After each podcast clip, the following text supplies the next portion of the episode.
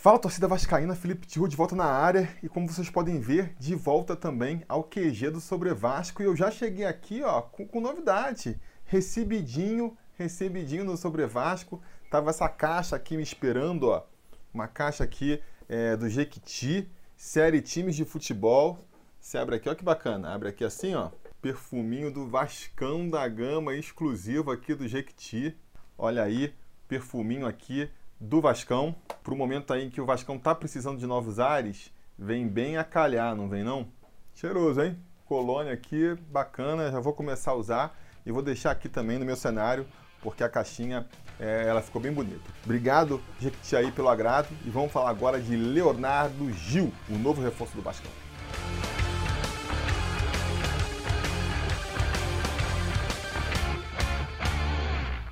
Fala, torcida vascaína, Felipe Tiru de volta na área para falar do novo reforço do Vascão. É isso mesmo, Leonardo Gil, meu campista argentino aí, 29 anos, parece que joga ali como volante, segundo volante, terceiro homem de meio campo. Estava jogando lá no, nos países árabes e foi anunciado aí no sábado pelo seu time na Arábia, né? Pelo Instagram do seu time na Arábia, que está vindo aí reforçar as fileiras do Vasco da Gama. Vamos falar aqui quais são as expectativas para esse jogador, um jogador aí que parece se caracterizar pela bola parada, sua grande virtude é a bola parada, é um jogador também bastante intenso, né? Você circulou aí nas redes sociais o mapa de calor do jogador na temporada e ele parece que cobre o campo inteiro. Essa intensidade ela também vai ser importante para o Vasco nessa temporada. É, para uma análise mais específica sobre o jogador, inclusive, eu vou recomendar aqui dois vídeos, né?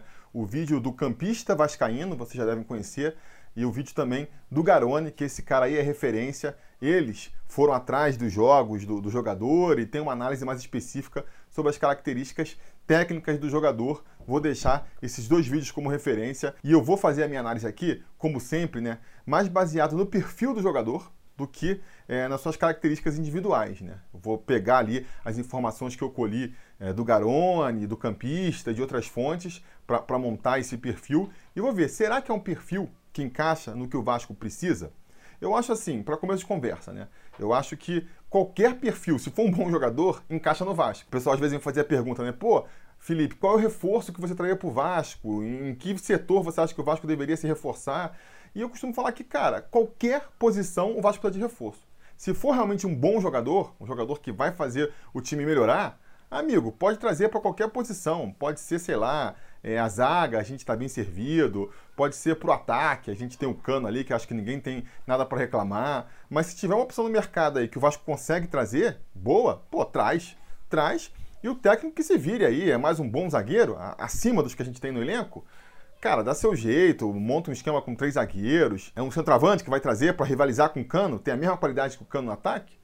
Beleza, traz aí o treinador que se vire para fazer um esquema tático que jogue com dois centroavantes. A gente não está podendo abrir mão de qualidade e nem está numa situação em que a gente pode escolher, né? Ah, não, eu quero um, um atacante de qualidade, eu quero um meio campista de qualidade. Se consegue trazer, se por acaso ali as circunstâncias do mercado permitem que você traga um bom jogador, você tem que trazer.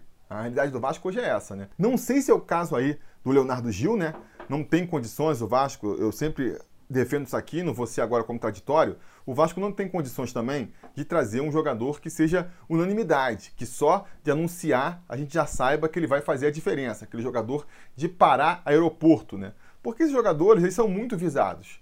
Eles são muito visados, eles são procurados por muitos clubes, e a gente sabe, né? Na hora do vamos ver agora, um jogador super bem conceituado, com mercado, conhecido, ele vai receber proposta de três, quatro clubes, por que, ele vai escolher o Vasco? Difícil, né? Difícil. Então o Vasco tem que fazer essas apostas mesmo, né? Buscar em nomes mais desconhecidos, nomes que estão mais ali é, fora do radar da maioria dos clubes. Por mais que esse Leonardo parece que, que ficou no radar do, do Grêmio, do Santos, né? Por que, que não fecharam com esse, esse, jogador? Não sei, né?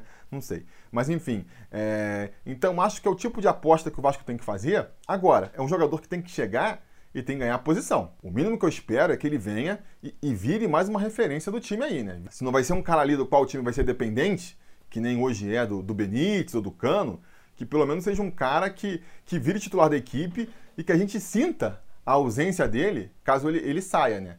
É um jogador, afinal de contas, que já tem 29 anos, então quer dizer, está no auge da sua carreira ali, né? Essa idade é quando o jogador acumula o máximo de experiência sem ainda perder muito da parte física, e a gente precisa de experiência, então nesse sentido é, é, é, boa a vida dele também. As características que ele apresenta aí são interessantes. O, o fato dele ser bom na bola parada é, é, uma boa notícia, porque estamos sem esse tipo de jogador, né? Com a saída do, do Bruno César. E também a gente não quer ver aí o Felipe Bastos tendo mais chances. Acho que a gente ter ali um, um bom cobrador de faltas, um cara para bater os escanteios, é bom, é uma boa notícia. E a posição que ele joga também, né? Porque ele vem ali para preencher o meu campo, para ser um segundo homem de, de, de meu campo, um terceiro homem. É um setor que a gente está carente hoje em dia, porque Felipe Bastos a gente não quer mais ver sendo escalado. A gente não quer que o próximo treinador se veja obrigado a ter que escalar Felipe Bastos, que nem já aconteceu recentemente, né? O Ramon insistia muito com o Felipe Bastos, insistia. Mas teve alguns momentos ali na temporada em que ele não tinha outra opção também. Se via forçado a botar o Felipe Bastos por falta de opção. Por quê? Porque os outros jogadores ou vivem machucado, que nem o Juninho, ou então estão sempre sendo suspensos, tomando cartão amarelo, vermelho, que nem é o caso do Andrei e do Bruno Gomes, estão fora de forma, que nem o Carlinhos, ou até mesmo estão fazendo uma boa temporada, mas a gente sabe, né, são jogadores limitados, que nem o Marco Júnior.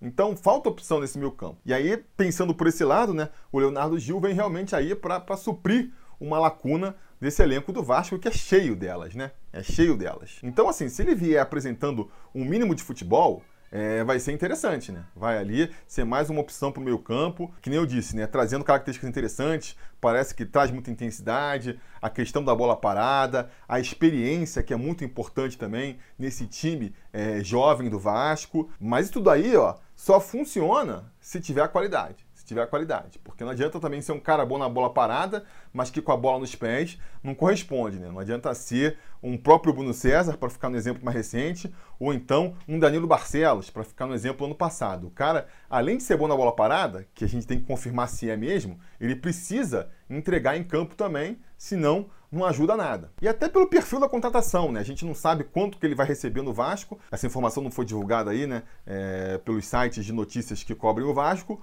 Mas é um cara de 29 anos, como eu já falei, já, já é experiente. Ninguém está contratando ele para ver se ele desabrocha no Vasco ou coisa assim. Vem por empréstimo até o meio do ano, né? E a gente já comentou aqui todos os problemas que envolve uma contratação por empréstimo. Acho que é ruim para o clube porque não consegue ganhar dinheiro. Se ele se destacar aqui, o Vasco vai ter dificuldades de segurar ele, mais ou menos que a gente está vendo agora com o Benítez. Qual é a compensação que pode se ter nesse tipo de negociação?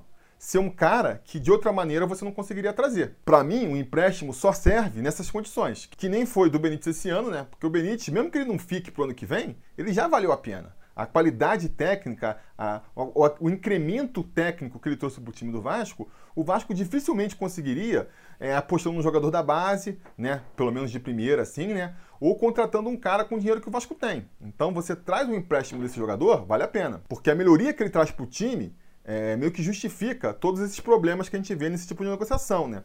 É o caso do Rossi no passado também, um jogador que o Vasco não tinha bala na agulha para comprar, tanto que não comprou, acabou indo para o Bahia, mas que ajudou muito o time no passado. Diferente de outros tipos de empréstimo, né? Que nem está sendo até agora, por, pelo menos, o Parede, que nem já foi no passado, sei lá, Marquinho, Kelvin, é, Bruno Paulista, uns caras que vêm por empréstimo e que ainda tem que procurar espaço na equipe para ver se consegue se destacar, aí não funciona, aí não serve, né? Eu não sei ainda em que categoria vai se encaixar o Leonardo Gil, né? Porque a gente tem que fazer essa ressalva aqui também, né?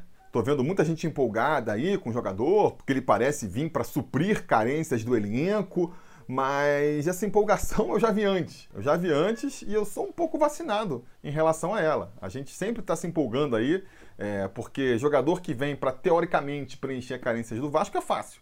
Afinal, o que não falta é carência para ser preenchida aí. E aí você pega o histórico do Vasco de contratações, você vai ver que em várias situações a gente se empolgou, né? Eu lembro lá em 2017, para voltar bastante no passado, chegou Kelvin, chegou Wagner, chegou Muriqui, e o próprio Bruno Paulista, e a galera se empolgando, porque são caras bons, porque eu vi boas referências e tudo mais, e no final nenhum desses caras deu liga. Ou mais recentemente, essas últimas contratações do Vasco aí, né, também, né? O Carlinhos, ele estava estourando em Portugal, era o craque da equipe, até agora não mostrou nada. O Parede também, parece que a torcida do Talheres ficou triste, porque ele é o principal jogador do Talheres, não mostrou nada.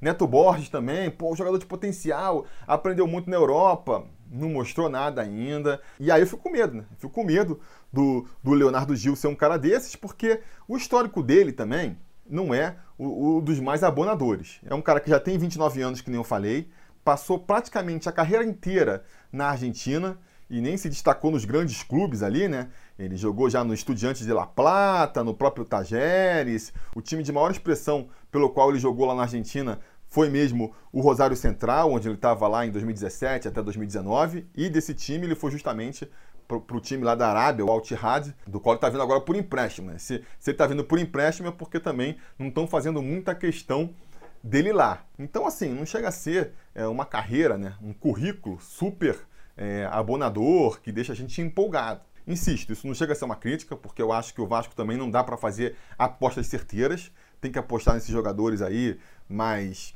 low profile mesmo, mas fica a dúvida, né? Fica a dúvida se ele vai ser mais um Carlinhos, mais um Parede, ou se ele vai ser mais um Benítez, mais um Cano, né? E eu acho que mesmo o Benítez e o Cano, eles chegaram com um pouco mais ali de, de moral. O Cano nunca jogou no grande clube da América do Sul, nunca foi para a Europa também, mas pelo menos vinha sendo artilheiro aí do continente, artilheiro até do mundo, né? Um dos caras que mais fazia gol no mundo há, já algumas temporadas. Então isso é, mal ou bem, um, um bom cartão de visitas, né? E o Benítez também estava em uma fase lá no, no Independente, muito em, em, função disso, ele acabou sendo emprestado aqui para o Vasco, mas é um jogador que, que teve um destaque grande no início da sua carreira, né? Então, assim, são jogadores que eu acho que vinham ali com um pouco mais de currículo do que chega agora o Gil. Então, não falo isso aqui como uma maneira de desabonar o jogador, porque, insisto mais uma vez, né? O Vasco não tem mesmo condição de trazer jogadores muito consagrados, com carreiras consagradas. Se ele fosse assim, ele estaria ou lá na Europa, ou no mínimo se mantendo lá na, na Arábia Saudita, né?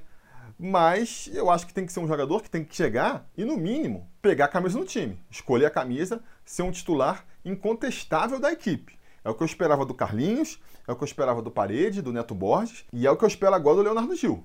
Que ele chegue e conquiste a sua posição. Ser jogador, repito, que se ele não virar referência da equipe, que nem foi o Benítez, que nem foi o Cano, no mínimo, vira um titular importante. Aquele titular que, quando, por, por circunstâncias ali, não puder jogar, a torcida sinta. Putz, que droga, não vamos poder contar com o Leonardo Gil na próxima partida, né? Que nem a gente sente hoje, né? Quando não pode contar eventualmente com o Andrei, quando não pode contar com o Castan. Espero que o sentimento que ele desperte na torcida seja esse. E eu espero que a gente possa já tirar a prova aí logo, né? Logo, porque ele estava jogando na Arábia Saudita, então vai chegar em ritmo de jogo. Tem 29 anos, já é experiente, cara, tem que entrar no time, não sei. Agora vai ser questão lá, ele tem que chegar aqui no Brasil, fazer os exames médicos até para confirmar o empréstimo e se inscrever no BID. A gente sabe que tem todo esse trâmite burocrático, mas eu espero que quando passe dessa fase, ele já possa estrear no jogo seguinte. Não sei se vai ser contra o Corinthians na semana que vem ou contra o Goiás, mais tardar no, início do retorno contra o Palmeiras ele já tem que estar disponível e quando estrear, já tem que mostrar para o que veio. Já tem que mostrar para o que veio. Menos do que isso, eu não vou considerar é, uma boa contratação, não. Reforço assim vindo pelo empréstimo, tem que vir para ser titular e pelo avanço da temporada, chegando assim já no, do meio para o final da temporada, também não pode ter tempo para se aclimatar. Ah, tem que entrar em ritmo de jogo ainda, não sei o que lá. Essas justificativas que a gente tem dado aí para tentar limpar a barra aí de, de parede de Carlinhos, que até não fizeram uma má partida contra o Flamengo, né? A gente espera que daqui para frente eles também engrenem com o novo treinador que deve chegar aí, né? Não sabe quem vai ser ainda, então fica até aqui o recado. Já se inscrever aqui no canal, ligar suas notificações, porque assim que se confirmar, no momento que eu estou fazendo essa gravação, especula-se com um alto grau de possibilidade que o nosso próximo treinador vai ser o português, né? O Ricardo Sapinto. Em se confirmando, a gente vai fazer um vídeo novo aqui para comentar. E para você ser avisado, é importante você estar tá inscrito aqui no canal, tá deixando like, tá sempre comentando, porque assim o YouTube sabe que você quer ser avisado sempre que tiver vídeo novo por aqui. Outras possibilidades que você tem agora também, para não perder nada aqui do Sobre Vasco, se você não gosta de fazer esse engajamento aqui no YouTube, você tem duas novas opções. Você pode entrar no nosso grupo lá no Telegram, né, que é o t.me barra Sobre Vasco. Tem um grupo de discussão lá para você discutir sobre o Vasco com outros torcedores e inscritos aqui é, do canal, mas tem também um grupo lá que serve como um repositório de tudo que é postado aqui no YouTube e lá no Twitter. Então, se você só quer ser informado, você entra lá nesse grupo e vai estar lá. Vídeo que está no YouTube, comentário do Twitter, e você tem então esse compilado. E outra possibilidade que você tem agora também é a newsletter do Sobre Vasco, que a gente lança toda semana normalmente à terça-feira, e lá eu faço um apanhado da semana, né? Faço um resumo da semana indicando os vídeos aqui do canal e também um ou outro vídeo interessante sobre o Vasco que eu vi no YouTube, algum podcast, alguma coluna que eu acho interessante e que eu queira compartilhar com vocês. Então, se você tem um Telegram aí e quer entrar no nosso grupo sobre Vasco, o endereço é esse aí, t.me barra sobre Vasco. E se você quiser assinar nossa newsletter, eu vou deixar o link aí para se inscrever nela no primeiro comentário fixado. Beleza? Então espero vocês durante a semana, quem sabe já comentando sobre o novo técnico. Quero fazer também um gráfico de desempenho sobre o Vasco, analisando como é que está a situação do Vasco aí depois dessa derrapada das últimas rodadas. Muita coisa para comentar. Espero vocês por aqui e até lá a gente vai se falando. A realização desse vídeo só foi possível graças ao apoio inestimável dos conselheiros do Sobre Vasco. Ajude você também ao Sobre Vasco continuar no ar, se tornando um apoiador em apoia.se barra Sobre Vasco ou sendo um membro do canal aqui no YouTube.